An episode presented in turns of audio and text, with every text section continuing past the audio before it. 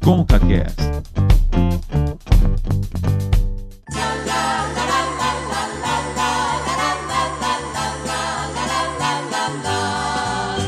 Adeus,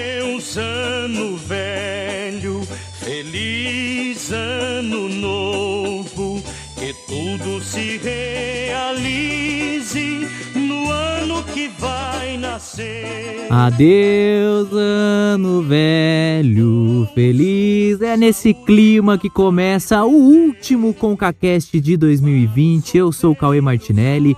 35 programas ao lado do meu amigo. É sempre muito bom fazer esse programa com você, beleza, Davi?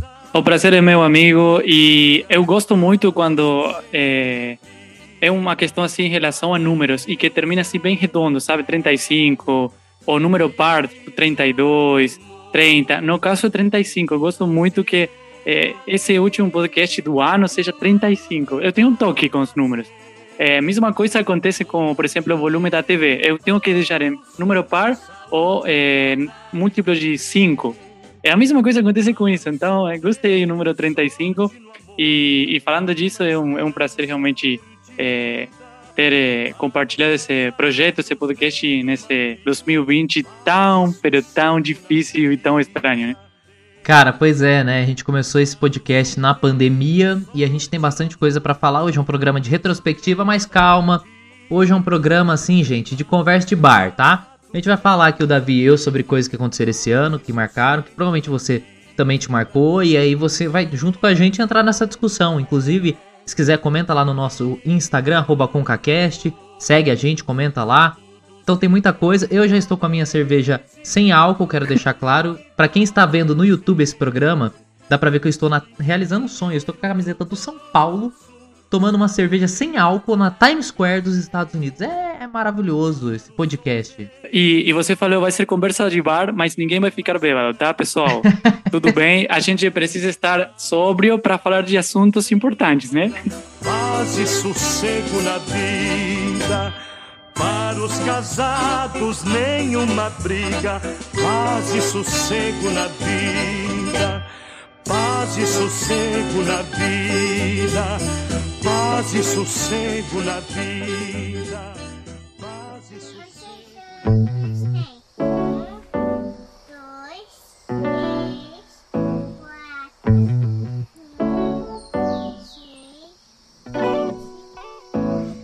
Talvez seja bom partir do final. Afinal, é um ano todo só de sexta-feira 13. Você também podia me ligar de vez em quando. Eu ando igual lagarta triste sem poder sair. Aqui o mantra que nos traz o centro. Enquanto lava um banheiro, uma louça querendo lavar a alma. Na calma da semente que germina. Que eu preciso olhar minhas meninas. Bom, Davi, essa é a última conversa, agora só ano que vem, rapaz. Olha só a piada de tiozão. A gente falou tanto disso no é. último episódio de Natal, né, cara? Mas é mesmo, esse é o último episódio do ano. É, das piadas. É, as, as piadas, os comentários, tipo, é, comuns, já. É, mas assim, é verdade. É, parece que. Eu não sei se aconteceu com você também, Cauê, ou com nossos ouvintes aí, mas.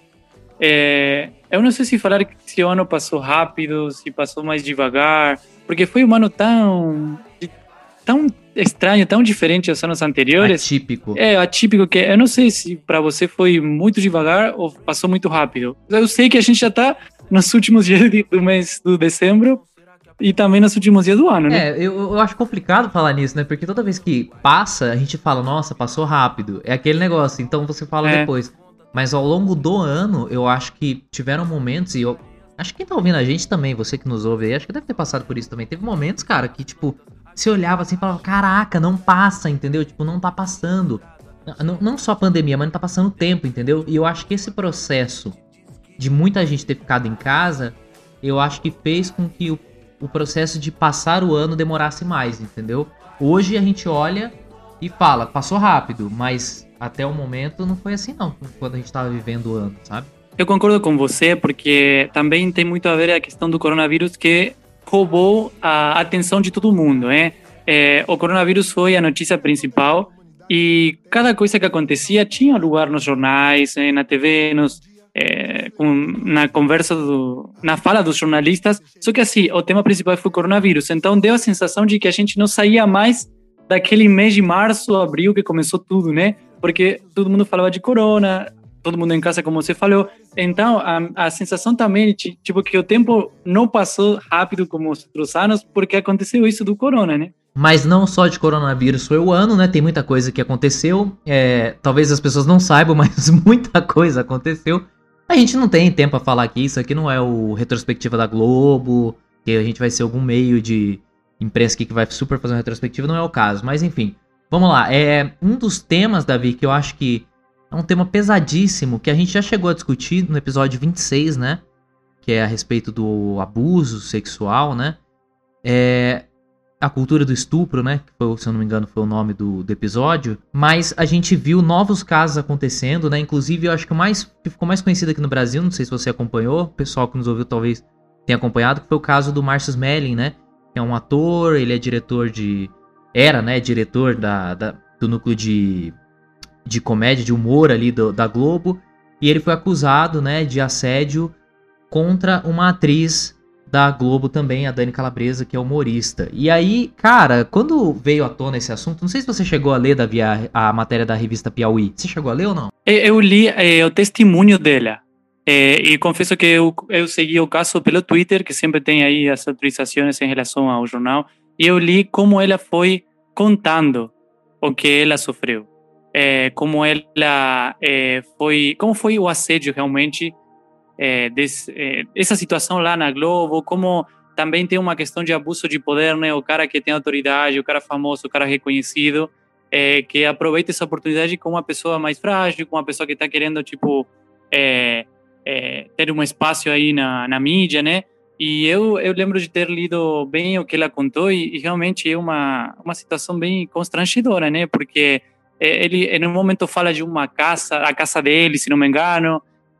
É, ela foi lá, ela tinha um monte de pessoas lá, ele humilhando ela, é, dando assim umas indiretas, né, em, em relação a é, ao trabalho e, a, e algumas coisas que ela tinha que fazer. Então, foi realmente pesado ler aquele testemunho. É, o negócio da, o negócio da revista Piauí foi muito chocante. Para quem não leu, eu vou deixar o link na descrição do podcast para pessoa poder ler. Cara, é muito chocante porque dá alguns detalhes, né, do que, que teria acontecido, fala a respeito dele tentar o tempo inteiro do, Marcus Melling, né, tentar o tempo inteiro dar em cima da calabresa e não só dar em cima, tá?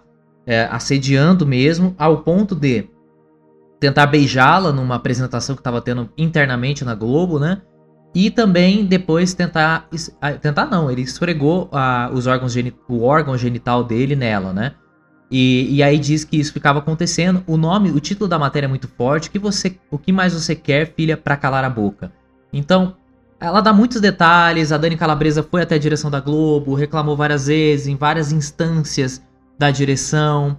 E essa coisa foi meio que ficando acobertada. E aí o Márcio Smelling, ele chegou a ser afastado da Globo. Ele a, Globo deu uma nota, né, na época escreveu uma nota como que se ele tivesse pedido demissão, se afastando por questões pessoais, mas o assunto era muito mais sério. E aí eu acho que, cara, a gente tem que discutir muita coisa nisso, a gente não vai ter tempo, é mais uma recapitulação mesmo. Mas eu lembro quando a gente conversou no, no podcast, a, a Mayara, que é advogada, né? A Mayara. Que tava com a gente, ela falou: andar na rua. É, a mulher que anda na. A mulher, quando anda na rua, ela anda com medo, e esse medo é real. Vou até colocar um trecho. Quando uma mulher diz que andar na rua e às vezes um olhar intimida, é real. É verdade. E é uma coisa que nós mulheres passamos diariamente. É, faz parte da nossa vida. Você entrar num transporte público e ser assediada com os olhos de alguém que não consegue se controlar e não importa a roupa que você está vestindo.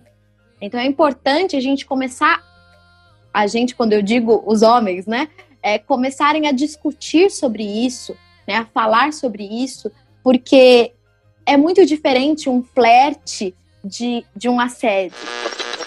E é muito forte quando você ouve ela falando isso, porque além de advogada, tudo ela é mulher. E ela deve provavelmente viver ou ter vivido algo parecido.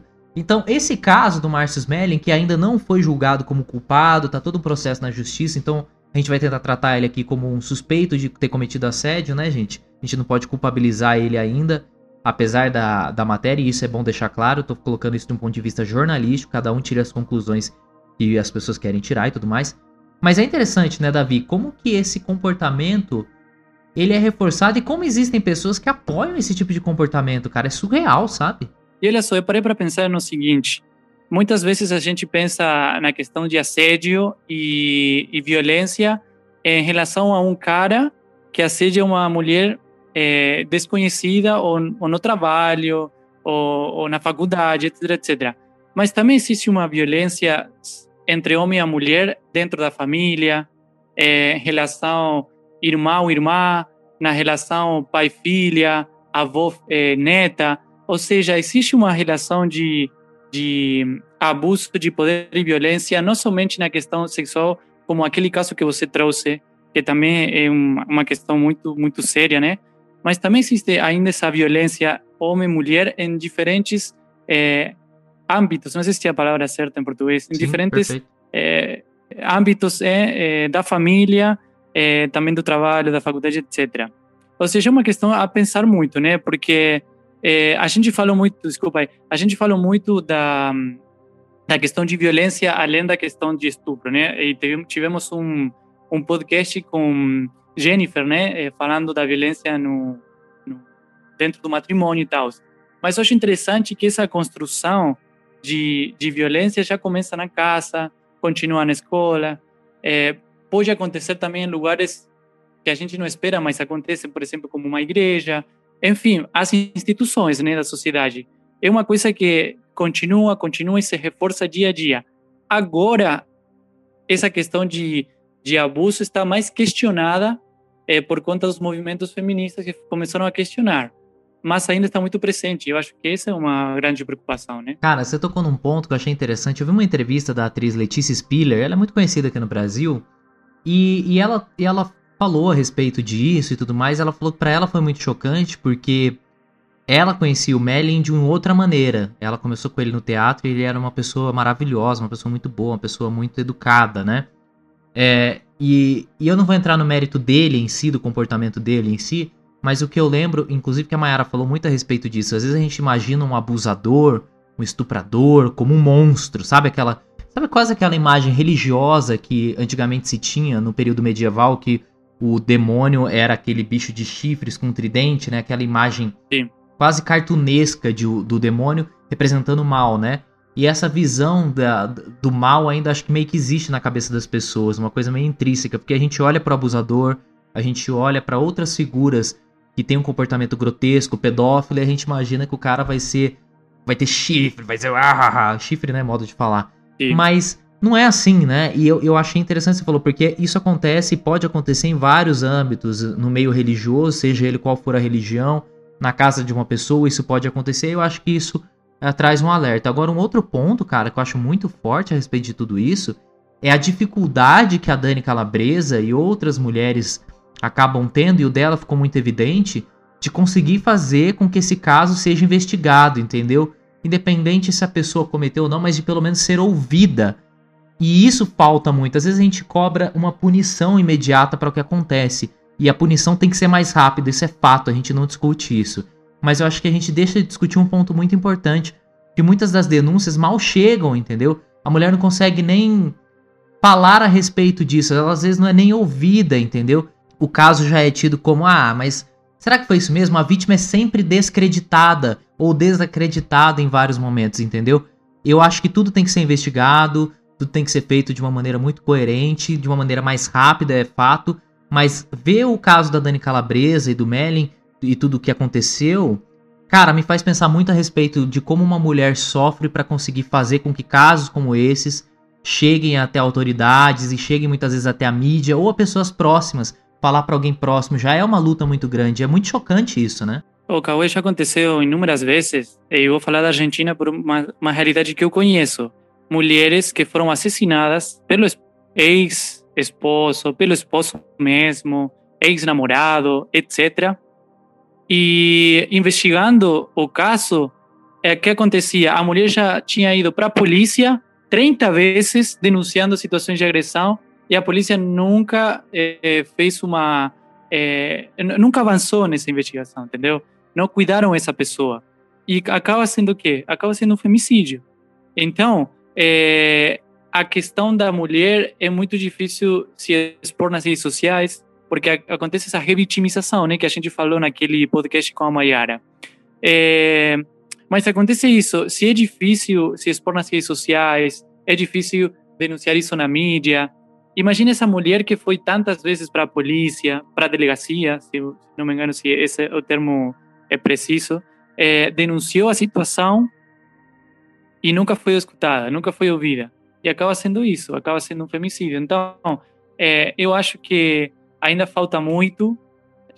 Avançou bastante essa questão de, de criar consciência, né? Mas falta muito ainda, seja na instituição da polícia, é, na família, na escola, etc, etc. E eu acho que o trabalho e a conclusão que a gente chegou naquele podcast é que falta muito em relação à informação para os homens, para nós.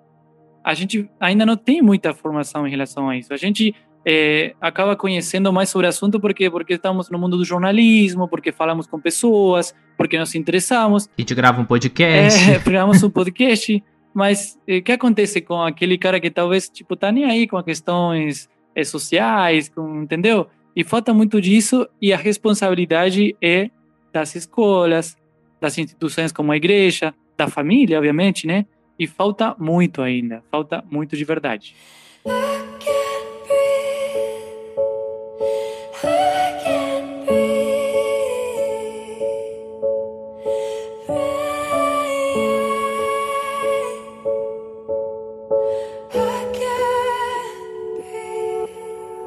Bom, um outro tema aqui para a gente discutir é a respeito da morte de pessoas pretas, de pessoas negras, né? Ainda existe esse debate, eu vou ficar no meio termo aqui. Mas é, a gente no episódio 6, foi a primeira vez que a gente falou sobre isso, George Floyd e o racismo, foi quando morreu o George Floyd, né? Ele foi ele foi morto por policiais lá nos Estados Unidos, você pode ouvir o podcast e tem inclusive o áudio, ficou famoso, I Can Breathe, né? E aí virou um, um bordão dos protestos contra a morte de pessoas negras nos Estados Unidos. E também a gente falou sobre isso no episódio 19, NBA e o racismo, que a NBA ia voltar na época, e muito com essa bandeira dos protestos, né, contra o racismo e tudo mais. E esse ano aconteceu, aconteceu um não, aconteceram vários casos, tá? Vários casos. Mas um específico acho que me chamou a atenção e de muita gente foi a morte de um rapaz negro ele tinha 40 anos, o João Alberto Silveira Freitas. Ele foi espancado por dois seguranças até a morte em um Carrefour lá em Porto Alegre. Qual que é o grande lance disso, né? Eu uma coisa que me choca assim é a gente a gente ter visto o que a gente viu esse ano, não somente nos Estados Unidos, mas tiveram outros casos de mortes aqui no Brasil de pessoas negras, de pessoas inclusive estavam andando na rua e foram espancados, pessoas sofreram racismo e acabaram sofrendo algum tipo de violência, não necessariamente morreram. Mas esse caso é mais um entre muitos e que mostra o quê? Que esse tema, que é que esse acontecimento, na verdade, não é uma coincidência. Eu acho que já há muito tempo as pessoas deveriam ter se ligado para isso, né? Mas não é uma coincidência. E aí eu me lembro que pouco tempo depois, assim, o Mourão, né, vice-presidente do Brasil, tem uma declaração ridícula, absurda, abjeta, sei lá que adjetivos eu posso dar para isso, ridículo, né? Falando que não existe racismo no Brasil.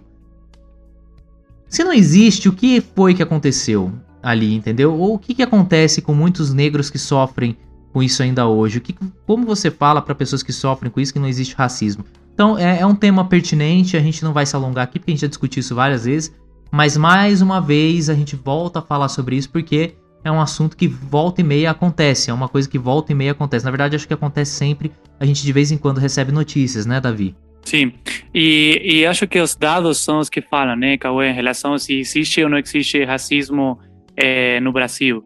É, aconteceu também faz pouco tempo, eu não lembro de verdade o nome das crianças que morreram naquele, naquela troca de tiros tá, no, no Rio de Janeiro, se não me engano.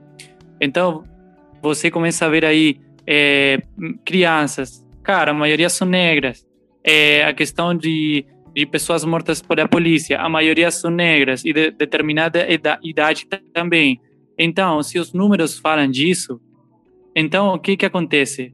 Que é uma questão do azar. Ah, just, não, é, é, negro é casualidade que ele passou na frente da polícia. Que, e por isso que, não, cara, não é casualidade. Existe uma, existe o racismo, e esse racismo está, entre aspas, institucionalizado também. Não sei se esse termo está, está certo em português, porque acontece isso. Então, é, se, se a polícia, que é uma instituição, vai é, tratar uma pessoa de um jeito e porque negro vai tratar de outro jeito, com mais violência, ou vai achar que esse cara roubou. Aconteceu um caso, olha, olha, estou pensando agora, eu não sei se foi.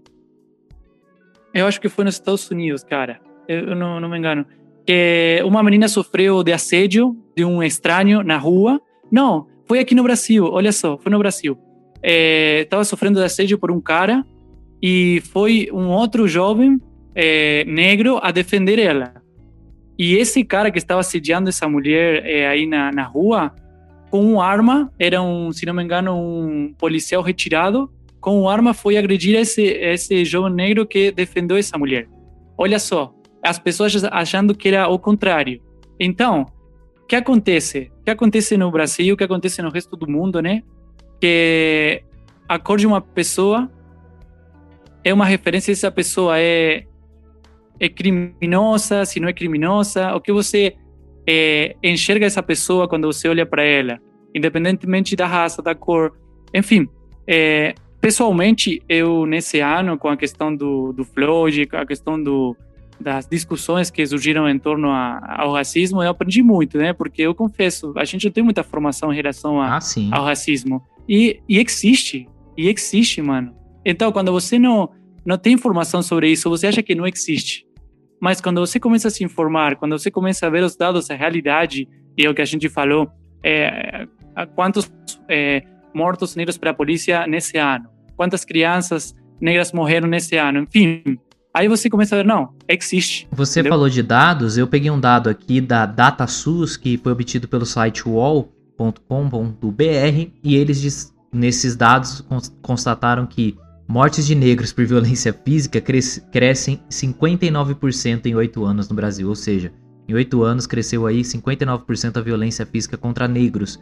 É surreal. E eu acho que quanto mais a gente se mantém nessa mentalidade indolor, nesse discurso negacionista, tem muita gente que hoje em dia é, idolatra políticos, idolatra figuras públicas e não consegue pensar por si só. E eu acho que isso é um perigo, porque quando a gente passa a ter um discurso negacionista, eu não estou falando para ter um discurso onde você abraça tudo e a todos, mas quando você nega que realidades existem e acontecem do seu lado, como o racismo, como o estupro que a gente comentou um pouco antes aqui, e outras tantas coisas, como uma pandemia que está acontecendo, você pode concordar que ela não é tão letal ou não, mas ela está acontecendo. E você negar que ela existe ou falar que é um jogo político, isso é negacionismo. Isso é um absurdo, isso é uma viagem, não sei o que acontece com as pessoas, entendeu? Mas quanto mais a gente ficar indolor em relação a tudo isso e mais descrente, as coisas vão continuar acontecendo, entendeu? E eu achei legal porque a gente comentou da NBA, né, de como os atletas se manifestaram, de como toda aquela temporada final ali na bolha da Disney, né, em Orlando, como tudo isso foi muito voltado para esse discurso de mudança e como é, eles foram contra, e tanto é que o Joe Biden acabou ganhando nos Estados Unidos por conta do Trump, inclusive se manter muito distante dessas questões ou nem se colocar à disposição para discutir a questão do racismo, muitas vezes até negar a existência dele, como muitos políticos fazem aqui no Brasil. E as pessoas foram às urnas, lá o voto não é obrigatório nos Estados Unidos, e escolheram o outro presidente, seja ele bom ou não, mas muito por essa questão ideológica. E aqui no Brasil, muitos jogadores têm se manifestado. Recentemente, né, Davi, teve um jogo na Champions League, né? Um time da Turquia com o Paris Saint-Germain, eles se recusaram a continuar jogando por conta de uma ofensa racial que o Dembabá sofreu, né, do quarto árbitro, ou seja, uma autoridade do jogo cometeu esse tipo de, de crime. Recentemente a gente tem visto vários outros casos no esporte, então é legal ver que os jogadores estão se manifestando, figuras públicas, que é quanto mais pessoas se manifestarem, mais chance a gente tem de mudar esse comportamento. E, e isso mesmo, Cauê, eu acho que pessoas famosas, no caso do Neymar, por exemplo, que está envolvido naquele jogo, é muito importante que ele se manifeste, né? Porque são pessoas que, é, cara, são ídolos para muita gente. Agora, se eles têm um posicionamento de questões sociais, no caso como racismo, isso é muito bom. é muito bom, além da questão do, do show, do show bonito, do, do como que é o corte dele, o, é, enfim, a moda que ele impõe assim no, nos caras que estão falando deles, essa questão social é muito importante, porque ele é, é, é o posicionamento dele vai influir em crianças, por exemplo, e é importante isso, tipo que a geração do futuro também tenha essa é, essa consciência social, entendeu? E eu acho da hora, não a situação, é porque é triste, o racismo é triste, né? Mas eu acho muito da hora o que o time fez de não continuar ah, numa liga tão importante, né? E, e, e isso, a visibilidade cara, que o tem, futebol, né? É. E o futebol, cara, é o esporte mais famoso do mundo, entendeu? Então, é, eu acho da hora. Aconteceu também com a NBA, né? É, já também os caras se posicionaram, então eu acho que é, podemos ter um, esperança no esporte também como uma maneira de se manifestar da, em, em relação a problemáticas sociais como o racismo, no caso.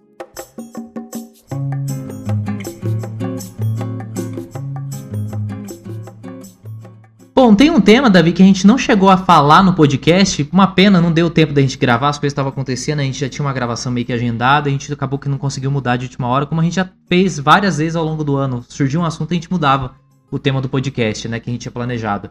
Mas as queimadas, né, na Amazônia, no Pantanal, foram coisas que, que foram bem faladas esse ano, assim. E muita gente não dá muita importância para essa questão ambiental. Inclusive, eu ainda tenho o sonho de, quem sabe, trazer aqui um jornalista ambiental, pessoas que trabalham com isso, para a gente ter um, uma conversa a respeito de qual a importância disso, né? Não ficar só naquela coisa da escola, ai, porque prejudica, é o efeito estufa, camada de ozônio, mas entender até economicamente, é, do ponto de vista biológico, o que isso implica, acho que é bem interessante, assim, mas, cara, é, eu tava vendo uma matéria referente ao dia 22 de outubro desse ano, desse ano, no caso 2020, caso você esteja ouvindo 2020. Se você não está ouvindo em 2020, enfim, é outro ano já. O número de queimadas da Amazônia até o dia 22 de outubro de 2020, ano em que estamos gravando esse podcast, ele já era maior do que o registrado em todo o ano de 2019, ou seja, o ano anterior ao que a gente está gravando. Foram registrados 89.604 focos de incêndio. Cara, de outubro já era maior do que todo o ano anterior. E aí teve uma polêmica também, porque no final de agosto, o Ministério do Meio Ambiente do Brasil anunciou a suspensão de todas as operações de combate ao desmatamento ilegal e a queimadas na Amazônia Legal e no Pantanal por um bloqueio financeiro determinado pelo, pela SOF, a Secretaria de Orçamento Federal. Os recursos foram posteriormente desbloqueados e as ações retomadas. Mas existem uma série de polêmicas envolvendo essa queimada no Pantanal e, e também da Amazônia, obviamente, mas é surreal como é, o Brasil ele tem umas discussões meio retrógradas Vários países já avançaram na discussão do clima, na discussão dessa questão do desmatamento, do cuidado com as florestas. Muitos países, inclusive, discutem essa questão relacionada ao Brasil e o Brasil não discute. O Brasil, na verdade, retrocedeu em políticas ambientais, o que eu acho bizarro, entendeu? Mas. Lembra que, lembra que o Biden falou a respeito e o Bolsonaro teve uma resposta bem. eu acho que virou um meme, né? Se não for na saliva, quando acaba a saliva, é, sobra pólvora, um negócio assim. Sobra pólvora, é. E eu lembro, Cauê, que lá no começo do ano, é, eu, eu, o pessoal da, da rádio onde eu trabalhava me ligou perguntando o que estava acontecendo com as queimadas no, no, no, Brasil, né? Antes, inclusive, do, da questão do coronavírus, olha só. E eu lembro que estava aquele debate, né? Sobre as ONGs e o governo. O governo acusava as ONGs de provocar os, as queimadas porque o governo tirou é, o dinheiro das ONGs. E as ONGs, tipo, respondiam, não, o governo do Bolsonaro não tem uma... não tem um controle realmente sobre as queimadas no Amazonas, não, está favorecendo as leis que protejam o Amazonas, enfim, era aquele debate, né? É, antes do corona, é, ocupar as principais, os principais jornais do país. Então, a questão além de ser um tema é, sério, virou essa, esse confronto político, né? Esse confronto político, como já aconteceu também com o coronavírus, com muitos temas aqui no Brasil, acontece em muitos países, não só no Brasil. E era esse debate, né? As ONGs, o governo, o que alguns meses depois falou o candidato que agora é presidente dos Estados Unidos, o Biden, e a resposta do Bolsonaro. Enfim, eu acho que o posicionamento do Bolsonaro, seja para queimada, para corona e para muitos temas, foi uma coisa assim bem para pensar, né? É. para não falar outra coisa. Controverso, né? Eu vou dar, eu vou dar minha opinião. Controverso. Eu vou dar minha opinião aqui a respeito disso que você colocou do Bolsonaro. E eu não acho, para ser bem honesto, que certos posicionamentos dele sejam absurdos, sabia? É a minha opinião.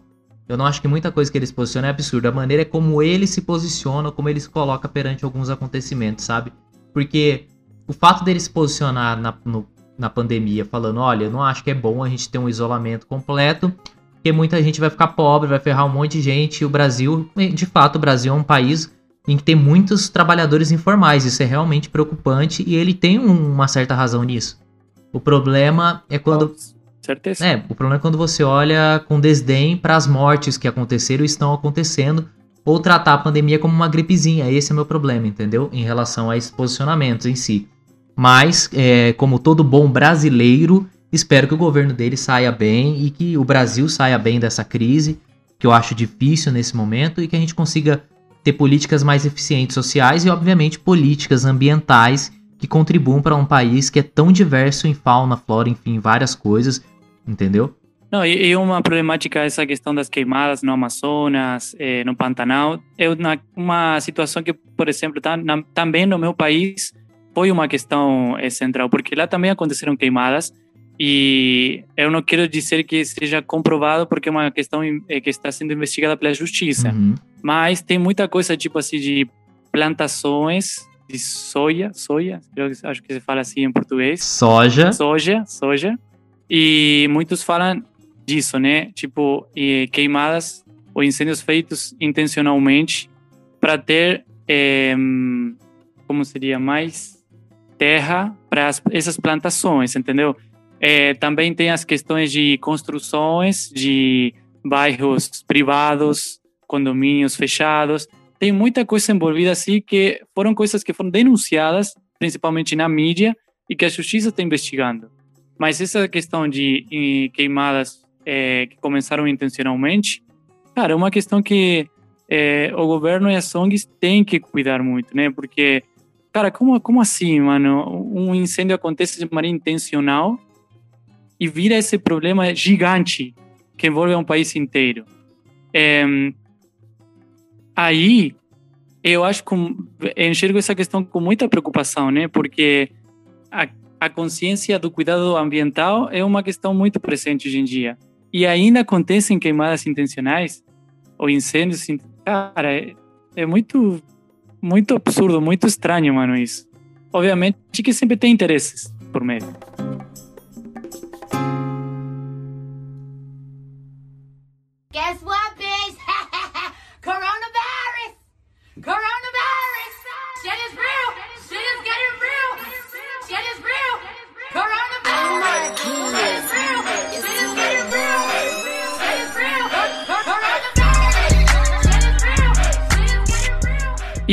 A principal notícia, meu Cauê, do ano, que ninguém o quê? pode negar São Paulo isso. campeão. São Paulo na final da Copa do Brasil. Não, peraí, peraí. Tô, mano, tô, tô falando não, antes, tô falando antes de acontecer. Você sabe que isso é muito, isso é azar, mano. É muito arriscado, né, cara? É muito arriscado. Cara, Covid-19, coronavírus, coronavírus, que foi o principal tema do ano, né? Que é, ferrou muita gente. É. Muita gente, obviamente, morreu principalmente. Muita gente perdeu trabalho, muita gente é, perdeu a saúde, é, consequências na saúde, consequências na economia. E, cara, e ainda, eu acho que ainda nós sabemos quais vão ser as consequências, tanto na saúde como na economia dos países, quando esse coronavírus acabar. São tantas consequências, né, que você fica pensando, o que, mais, que mais vai ter de consequência? E assim, é aterrorizante, porque a gente mencionou no começo do programa falando a respeito das vacinas e das vacinas. E, cara, a esperança de todo mundo é ter, tomar a vacina, né? Eu até já zoei aqui no podcast, acho que no episódio 5, sei lá, faz um tempo já. Mas eu tava zoando que quando começou a pandemia, tudo, a gente achava que ia durar um mês, dois meses e foi aumentando. A gente tá até agora, né, em distanciamento social. Mas o ano que, tipo, quando saísse a vacina, eu já ia sair com roupa, com a mala, com roupa de viagem, tudo. Cara, é, é, surreal, mas assim, falando especificamente algumas coisas do, do coronavírus, só dar um dado, né, antes, dar alguns dados, na verdade, é, até o presente momento dessa gravação, o Brasil tem mais de 7 milhões de casos, 7 milhões 320 mil, cerca, né, disso. tem cerca de 6 mil, uh, 6 milhões e 500 mil, mil pessoas recuperadas, né? E até o presente momento, 188 mil mortes. É quase a população da cidade onde a gente mora. Imagina que a cidade onde a gente mora desaparecesse. Você que é ouvinte de Jacareí, interior de São Paulo, ou você que mora numa cidade com cerca de 180, 200 mil habitantes. Imagina que essa cidade desaparecesse. E é isso que o coronavírus fez. Pelo menos que a gente tem de informação, né? Existem muito mais. Então, o coronavírus, ele não só. Que é o mais duro, ele não só trouxe a morte de pessoas que, que as pessoas obviamente amam, de familiares e amigos, a perda de pessoas próximas, que é o mais dolorido de tudo, mas ele trouxe prejuízo econômico, ele trouxe prejuízo político, porque ele gerou uma intriga política, e não é culpa do corona, né? Acho que é culpa dos políticos mesmo. Mas ele gerou uma série de prejuízos que não sei se um dia vão conseguir ser reparados, se a gente vai reparar isso. Talvez economicamente sim, mas em vidas é impossível. Então, foi um ano muito difícil. Eu confesso, Davi, que eu consegui me manter meio são, assim, durante quase todo o ano, mas em um outro momento baqueava, sabe? Olhando todo, toda aquela realidade de tudo que a gente viveu, entendeu? E que a gente vai viver ainda, porque o próximo ano. Bom, eu depois eu falo sobre isso, não vou adiantar demais. Fala aí você um pouco. Não, e, e muitos falam que agora o Brasil está naquela famosa segunda onda, né? É. É, outros falam que a segunda onda ainda não vem, enfim. Mas, tem rapaz, muitas... tem gente falando que nem a primeira onda veio ainda, que a gente está esperando é. o ápice, do... enfim. Então, é, aí, tomara que essa pessoa esteja errada, porque já muita gente morreu, muita gente morre por dia. E acho que a morte é a principal consequência do coronavírus, a morte, porque uma pessoa que morreu já não, não consegue fazer nada. Mas é, a questão econômica também, empresas pequenas, né, que tiveram que fechar as portas porque não, não tem jeito. É, e é muito, é, é muito estranho assim, Cauê, porque é, pessoas que estão fazendo muito dinheiro, por exemplo, empresários do, dos shows, espetáculos, assim, uma, um, é um setor que faz muito dinheiro. O Covid acabou com isso, porque já não tem shows, não tem. Bom, o futebol é, parou por várias semanas, é, enfim. Mas assim, uma coisa, Cauê, que eu, eu fico pensando, cara, como, como, como é a questão política mais ainda, porque o governo, o Estado, né, obrigou a um cara a fechar as portas do restaurante, tá perfeito, né, porque temos que cuidar da saúde, tentou ter alguma medida em relação à economia para essas pessoas não fecharem as portas, foi suficiente? Não, porque muitas pessoas, pessoas perderam o trabalho. Mas é, é muito estranho porque assim, você fecha a porta no restaurante, mas você não faz nada em relação às manifestações, seja na rua por uma questão X, e também você tem torcedores de um time se aglomerando, comemorando um jogo, e a polícia não, não tipo, o governo não tem nada para fazer porque controla muita gente. No meu país teve aquela questão do do velório do Maradona, que teve milhares de pessoas se aglomerando para aquele velório.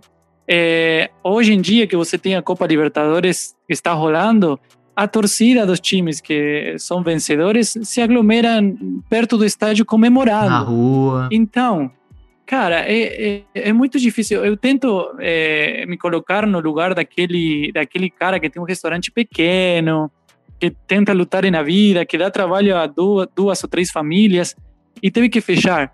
E tem a outra questão do, do futebol, por exemplo, entre aspas, que ninguém faz nada, entendeu?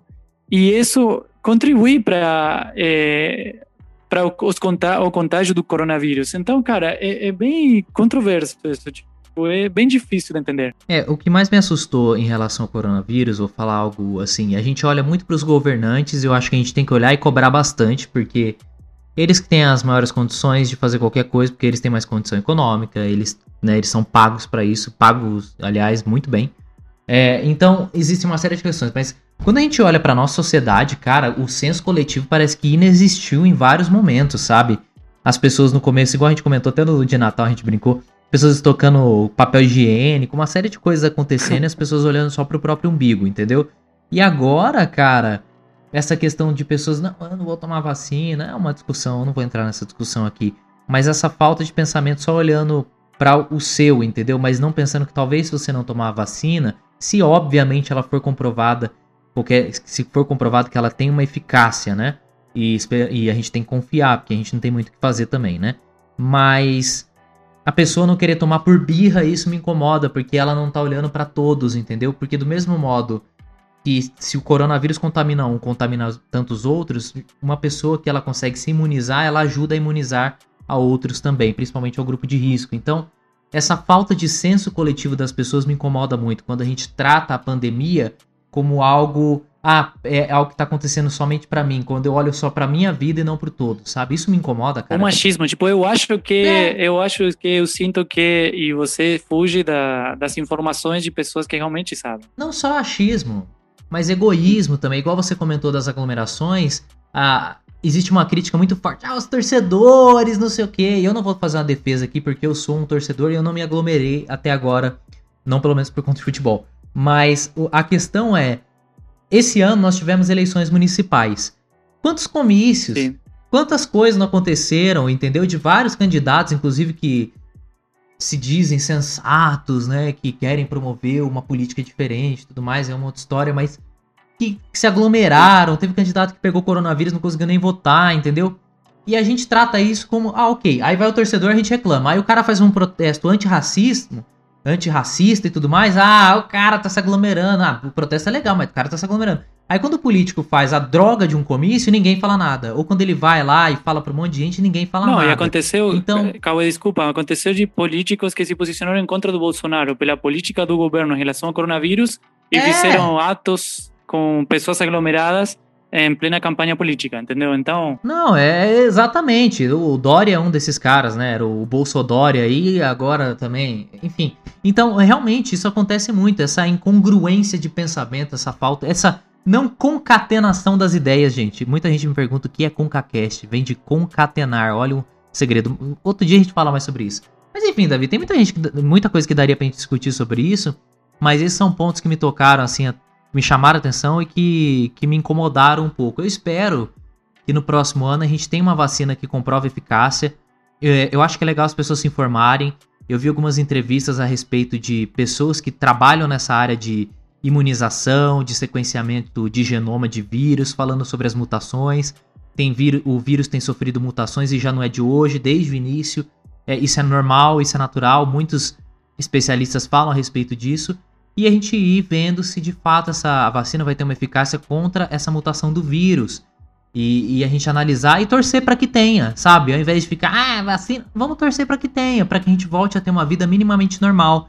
Quem sabe passar esse novo ápice que a gente está vivendo, a gente voltar a ter um. Porque a gente viveu agora um pouco uma volta quase ao normal, as coisas melhorando, e aí agora vem tudo de novo, aquela, aquele medo, aquela dificuldade, Natal, Ano Novo, aglomerações.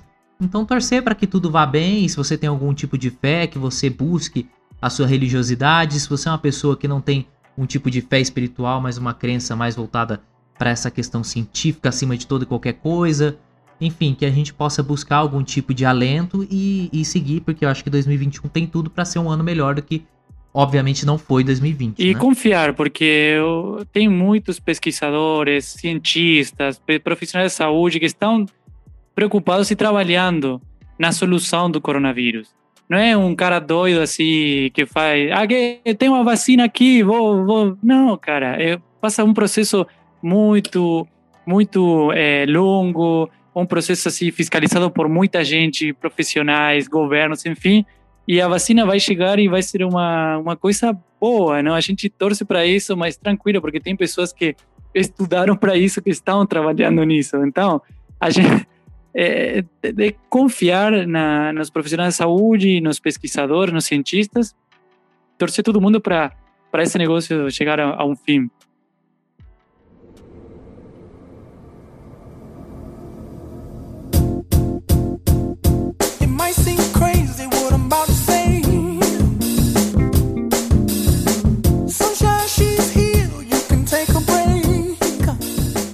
Davi, uma coisa pra gente fechar. O que você pretende fazer em 2021? Eu falei aqui que eu espero que seja um ano melhor. Você acha que você vai conseguir viajar em 2021? Porque agora você não vai pra Argentina, né? Não vou. Eu espero ir pra lá, pra casa dos meus pais. Eu espero é, encontrar-me com eles de novo, porque já. Tipo assim, eu não sei em que momento vou conseguir viajar, porque esse negócio, tipo, vai demorar ainda vai, alguns meses. Esse negócio do corona. negócio entre aspas. É, mas já vão Esse ser, negócio, esse negócio aí chamado corona, Corona. né? vão ser aí dois anos fora, tipo assim, encontrar, me encontrar com eles. Mas o ano que vem, cara, olha, esse 2020 me ensinou que eu não tenho que planejar muito o ano seguinte. porque Pois é, porque você coisa- planeja da bosta, né? Desculpa a palavra, gente. O, o Spotify vai colocar como é, conteúdo explícito aí, tô nem aí, mas é uma bosta, entendeu? Quebrou tudo. É, É, não é conteúdo para crianças. Não, é, essa parte aí, tirem as crianças da sala, pô. e, e aí vem a pergunta, né? É, vai ser pior ou melhor que o 2020? e aí eu não sei o que responder, mano. Cara, você sabe que 2020 foi muito louco porque eu aproveitei pra ver várias coisas que eu não tinha visto. Então eu comecei a rever todas as temporadas de Masterchef no YouTube. Mó da hora, velho. Tô curtindo pra caramba Masterchef profissionais. Vi várias coisas que eu não consegui ver, assim, ao longo de outros momentos. E 2021 estou me planejando. Porque 2021 você sabe, né? 2021 é o ano que eu estou planejando é, casar.